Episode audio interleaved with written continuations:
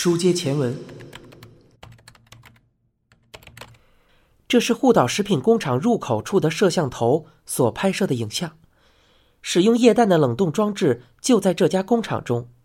现在显示的是巡游当天的监控视频。正如您所看到的，拍摄时间是在下午一点钟左右。当天是星期天，工厂本应该停工休息，但是卸货口却是像这样敞着的。内海勋敲击了一下键盘，画面动了起来。一辆小型面包车从工厂的卸货口开进厂里的情景被捕捉了下来。监工见到这一幕，不由得哦了一声。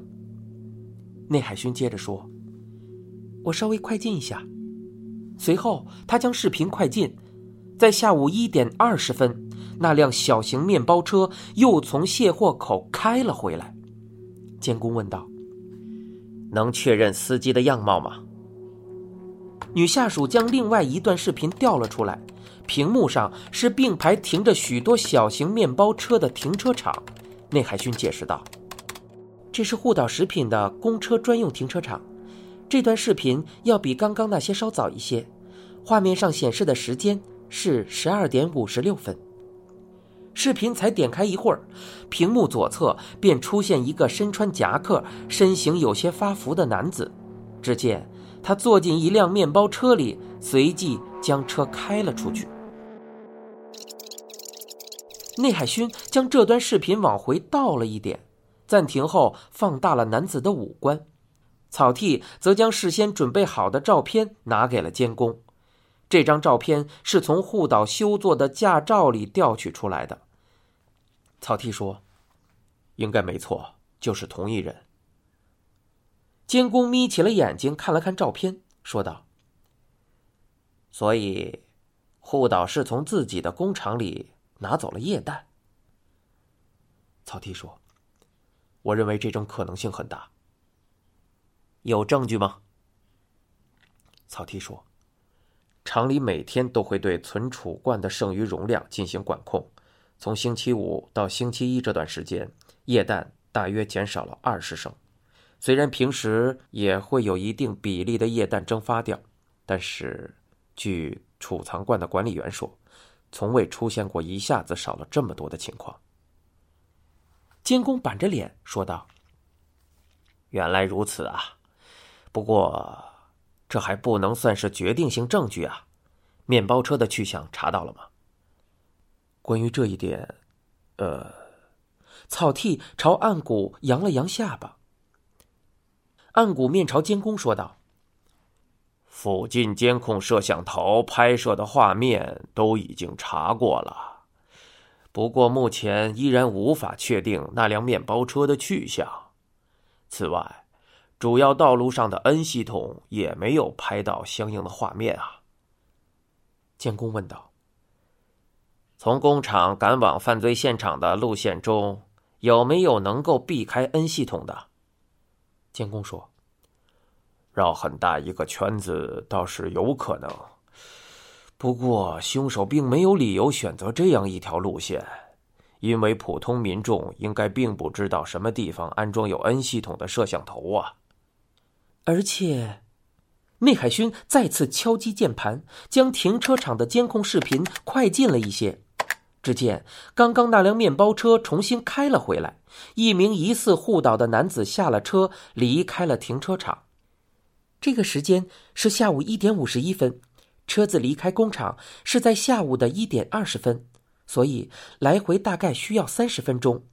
就算这个人选择最短的路线，将车开到犯罪现场，单程也需要花费十分钟以上，所以绕远路应该是不可能的。监工抱起胳膊，转头望向了草剃。护岛有不在场证明吗？草剃立刻回答道：“有，当天下午三点左右开始，他就一直和镇上丁内会的几个熟人待在一起，虽然中途也偶尔离开过几次。”不过每次离开的时间都不太长，他和这些人一直待到了晚上，然后就去了病木食堂。这些情况都已经得到了证实。监工喃喃道：“就是说，护岛肯定不是主犯。草剃说：“我也觉得他不是。护岛在开着面包车将液氮取走之后，应该是暂时放在了某个地方，随后回到了工厂。我认为这些液氮由别人运走的可能性很大。”监工说：“运走的人就是主犯吗？到底会是谁呢？”草剃说：“不知道。嫌疑最大的就是病木右太郎，但是正如您知道的那样。”他有完美的不在场证明，而且曾村也同样如此。监工低叹了一声，将双手叠放在电脑后，身体重重的靠在了椅背上。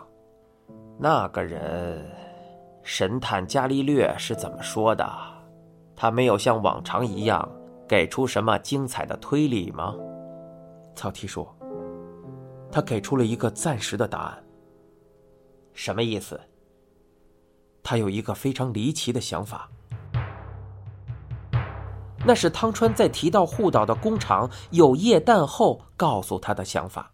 同时，汤川也再次确定护岛并非主犯。汤川是这样说的：“曾村是共犯，护岛社长应该也是共犯。那么，共犯就只有这两个人吗？比如说，高原智也似乎有不在场证明。”但是他也有三十分钟左右的空档吧？他把这三十分钟花在哪儿了呢？此外，如果草丛里发现的氦气瓶只是障眼法，作案时间也有可能是在下午四点半气瓶被盗之前。那么，新仓夫妇的不在场证明也就不再完美了。这一系列的事实会不会暗含什么深意呢？汤川的话宛如晴天霹雳。按照这位物理学家的意思，此桩命案很可能与许多人有关。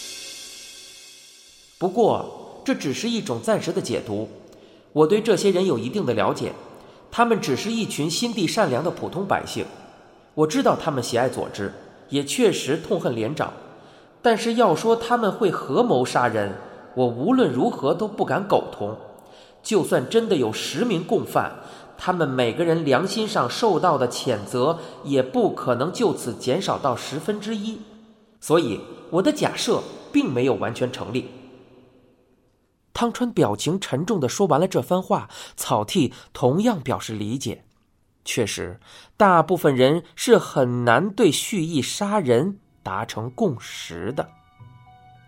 监工听了也表示赞同，他说道：“虽然多名共犯的说法很有意思。”不过，在杀人这种穷凶极恶的事情上面，却很难做到团结一致啊！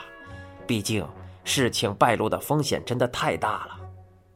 草剃说：“但是曾村和护岛都是共犯，基本上已经确认无误了。应该是有什么人将他们联系在了一起，这个人只有可能是病木右太郎。不过，监工抱起胳膊说道。”不过，这个关键人物却有着不在场证明，对吧？说了一圈，结果又绕回来了。草剃指着电脑屏幕说道：“突破口，我认为是在这里。”屏幕上显示的仍是那辆停在护岛食品停车场的面包车。草剃接着说：“通过实验得知，凶手作案需要用到二十升左右的液氮，常规容器的高度在六十厘米以上。”直径在三十厘米左右，填充后的重量约为二十五千克。关键问题是，护岛在开着面包车将液氮从工厂搬走之后，究竟是谁将液氮运到了犯罪现场？这个人又是如何运过去的呢？监工说：“氦气瓶变成了液氮了。不过不管怎么说，凶手都要搬运一件很大的物品。然而目前看来。”你们并没有发现类似的目标，对吧？曹提说：“我们之前调查的监控摄像头都集中在氦气瓶被盗的公园附近，而且关注的时间也都在下午四点半气瓶被盗以后。接下来，我们将会进一步扩大调查的时间和地点，继续开展深入走访和监控视频的分析工作。”草剃说的铿锵有力，但不得不承认的是，他心中仍有所顾虑。毕竟，就连汤川也没有彻底的完成推理，至于这次的调查能否正中靶心，他更是全无自信。你现在收听的是由一辆松鼠播讲的《沉默的巡游》。更多精彩内容，请关注公众号“一辆松鼠大声公”。